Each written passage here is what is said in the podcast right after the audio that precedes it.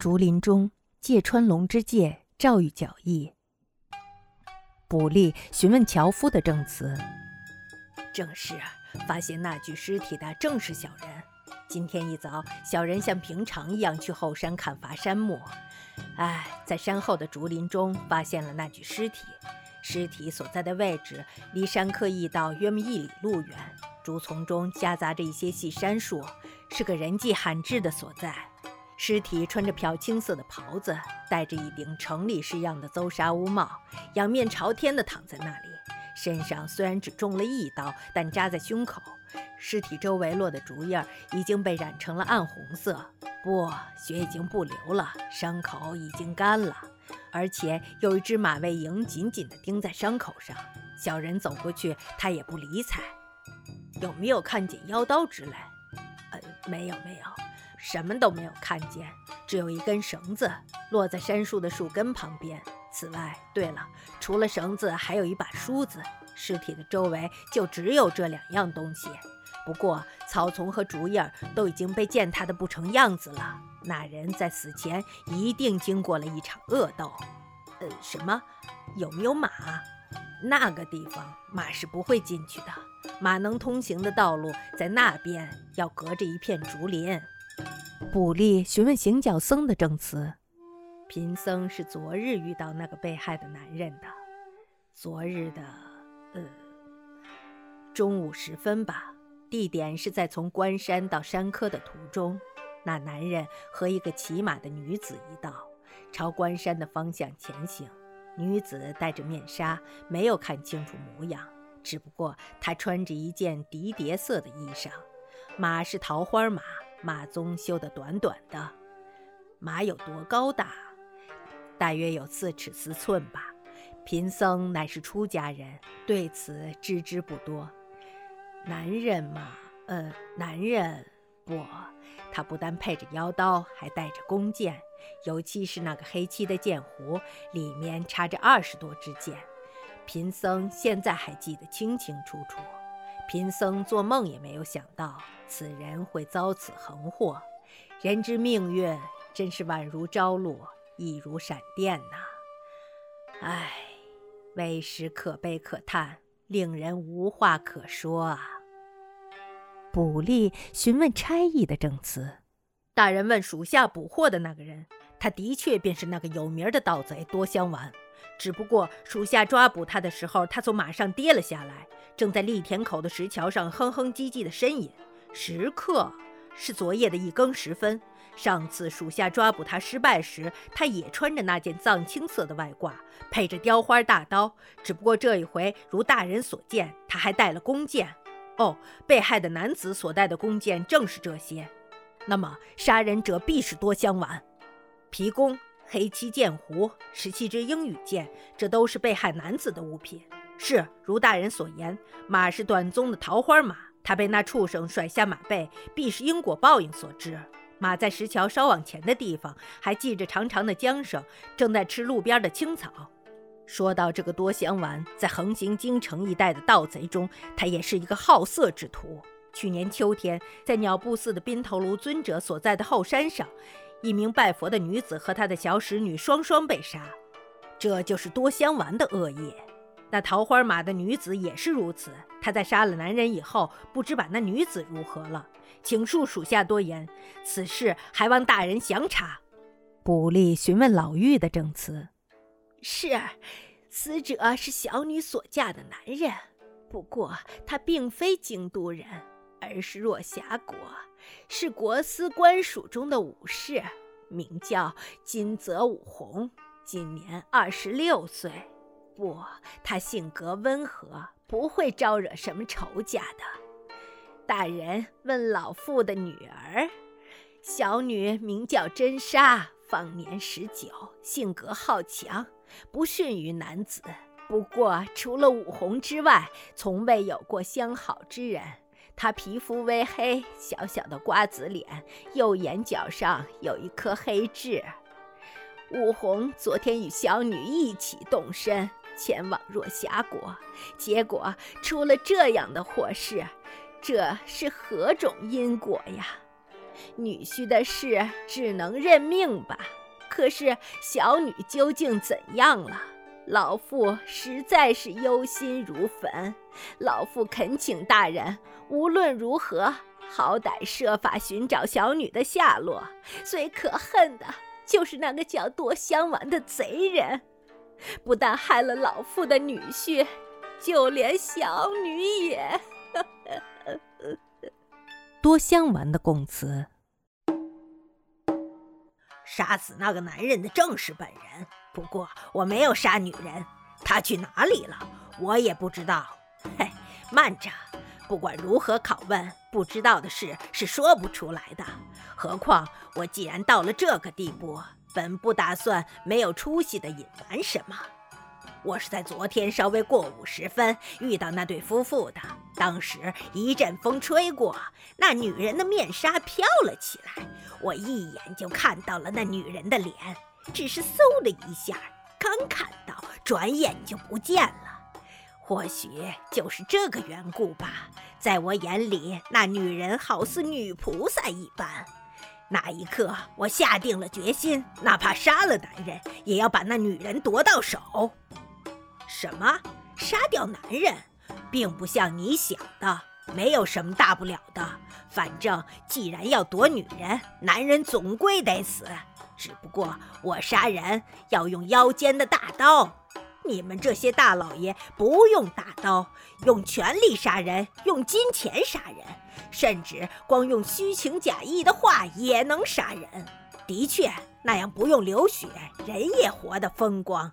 但那也是杀人。若说罪过是你们的罪过深，还是我的罪过深，那就不好说了。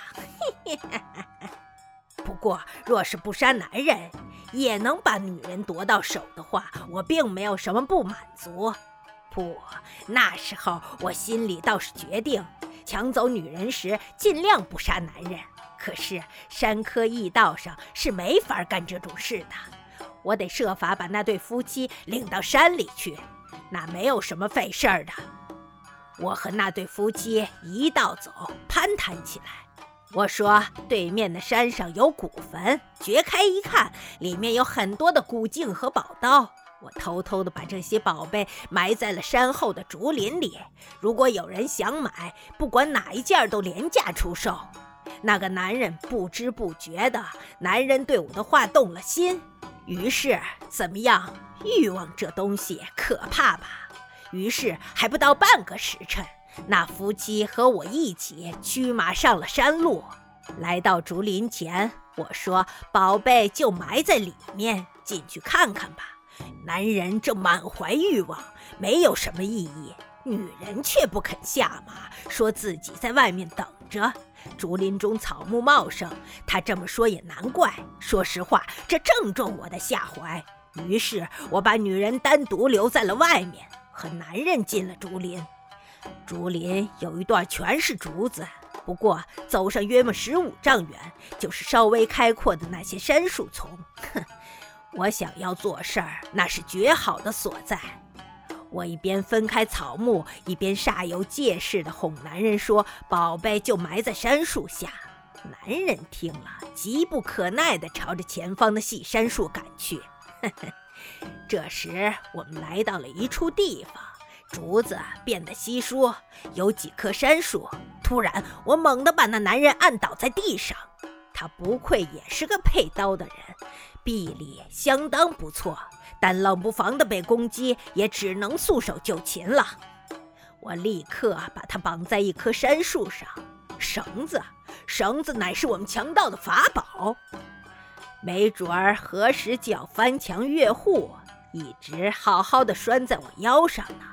当然，为了不让男人出声，我就给他塞了满嘴的竹叶子，再就没有什么麻烦了。我收拾了男人，又回头去找女人。说男人突然犯了疾病，让他快来看看。不必多说，他当然是上了套。女人摘下斗笠，任由我拉着她的手，进了竹林子里。可进来一看，男人被绑在杉树上，立刻嗖的从怀里拔出了一把寒光闪闪的匕首。迄今为止，我还没有见过那么烈性的女人。如果那时我稍有疏忽，匕首必定会刺进了我的肚子。不，我虽然避过了那一下，他还是拼命的一个劲儿的刺过来。哼，我也难保不受伤。不过在下毕竟是多香丸，总算没用拔刀就把他的匕首给打掉了。再怎么刚烈的女人，手里没了武器，也就无计可施了。终于，我随了自己的心意，没有要男人的命，就把女人给弄到手了。没要那男人的命。对，那之后我并没有打算杀男人。可是，当我丢下哭倒在地的女人，朝竹林外逃去的时候，女人突然发狂地抓住了我的手臂，继续断断续续地叫喊了起来。她说的是：“要么你死，要么我丈夫死，反正你们要死一个。”在两个男人面前出丑，比死还痛苦。不管你们中的谁活下来的那一个，我就跟他走。她气喘吁吁说了这番话。就在这时，猛然间，我对那男人起了杀心。听我这么说，你们一定觉得我生性残忍吧？可是那是因为你们没有看见那女人的脸，尤其是你们没有看见那一瞬间，她那像火焰一般的眼睛。我和女人的眼神相撞的那一刻，我想，哪怕天打雷劈，我也要娶这个女人为妻。我要娶她为妻，我心里只有这个念头。这并不像你们所想的什么卑鄙下流的色欲。如果当时我只有色欲，再没有别的念想的话，我肯定会踹开那个女人逃掉的。那样我的大刀就不会沾染上男人的血。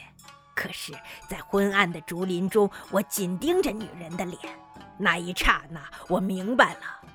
若不杀了那男人，我是没法离开那里的。不过，就算要杀男人，我也不想用卑怯的手段。我把男人的绳子解开了，让他和我比试刀法。落在杉树根下的绳子，就是那时忘记的。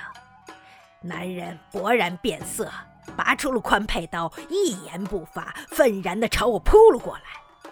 哼，我们比刀的结果。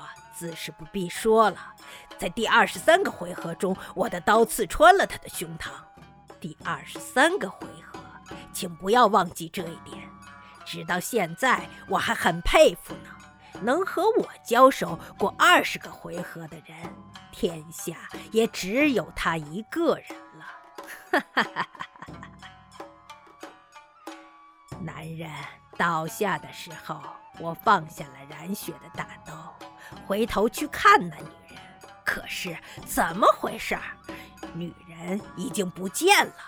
我在杉树丛中寻找，看女人跑到哪里去了。但地上的竹叶毫无痕迹。我侧耳倾听，听到的只有男人喉咙中濒死的喘息声。或许我在开始战斗时，女人就钻出了竹林喊救命去了。这么一寻思，这可关系到我自家的性命。于是我拿了男人的佩刀和弓箭，迅速地走出了竹林，回到了原来的路上。女人的马还在那里安静地吃草。之后的事儿就不用多说了。只不过到京都之前，我把那佩刀给卖掉了。我的供状就是这样。我早就明白，横竖我的脑袋，总有一天要挂在玉门前的剑幕上示众，请判我极刑就是了。来到清水寺的女人的忏悔。那个穿着藏青色外褂的男人将我凌辱后，望着被捆绑着的我的丈夫，嘲笑的笑了。丈夫该有多么愤恨呀！可是不管他怎么挣扎，只能使身上的绳子勒得更紧。我连滚带爬地奔到了丈夫的身边，不是我想奔到他的身边，但是那男人却一脚把我踢到了地上。就在那时，我看到了丈夫的眼中闪出了一种不言而喻的光芒，难以言喻的，直到现在，一想起他的眼神，我还是忍不住颤抖。丈夫没有说一句话，可是那一刹那的眼神已经表达了他内心的一切。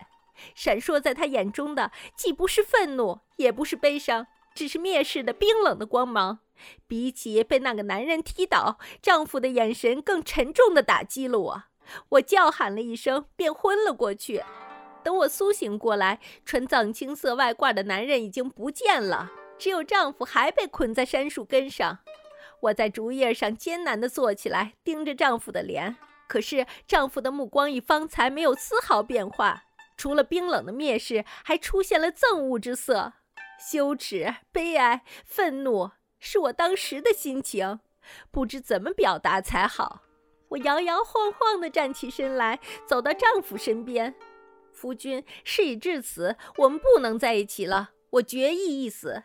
可是，可是你也得死。你目睹了我的耻辱，我不能把你一个人留下。我艰难无比地说出了这番话。即便如此，丈夫依然用厌恶的目光盯着我。我胸痛欲裂，拼命地忍着，去找丈夫的佩刀。可是林中岂止没有佩刀，连弓箭也都不见了，大概被那个强盗给抢走了。庆幸的是，匕首还在，就落在我的脚下。我举起了匕首，对丈夫说：“请把命交给我吧，我随后就来陪你。”听了这话，丈夫终于动了动嘴唇，当然，他嘴里塞满了竹叶，一点声音也发不出。可是我看到了他的模样，立刻明白他在说什么。丈夫怀着对我的蔑视，说了一句：“杀吧。”于是，几乎是半梦半醒中，我把匕首刺进了丈夫漂青色袍子的胸口。随后，我再次昏了过去。等我终于醒来，环顾四周，丈夫还被绑着，已经气绝身亡了。一缕斜阳穿过了山竹的枝叶，落在他苍白的脸上。我忍不住哭泣了起来，解下他尸身上的绳子，然后。然后我怎么了？我没有勇气说出口。总之，无论如何，我已经没有勇气去死了。我拿匕首刺咽喉，又试图在山脚下投水自尽，试了种种方法，都没有死成。这样的我又有什么颜面？像我这样不中用的女人，纵然是大慈大悲的观世音菩萨，恐怕也不屑理会我吧。可是我这个杀死了丈夫的女人，被强盗凌辱过的女人，究竟该如何是好？我究竟我借巫女之口的亡灵的话，强盗占有我妻子之后，坐在那里甜言蜜语，百般抚慰，我当然出不了声，还被绑在杉树根上。可是那期间，我频频给妻子使眼色，想告诉她不要上那个男人的当。他说什么都是假的，但我的妻子只是失魂落魄地坐在落叶上，一动不动地盯着自己的膝盖。看上去，强盗的话已经说到了他的心里去了。我嫉妒得连连挣扎，可是强盗继续花言巧语，说个没完。强盗说，一旦失了身，和丈夫再不能和睦，与其跟着原来的丈夫，不如做自己的老婆。自己就是因为太爱怜他，才做出了无法无天的事儿。那贼人连如此羞耻的话都说了出来。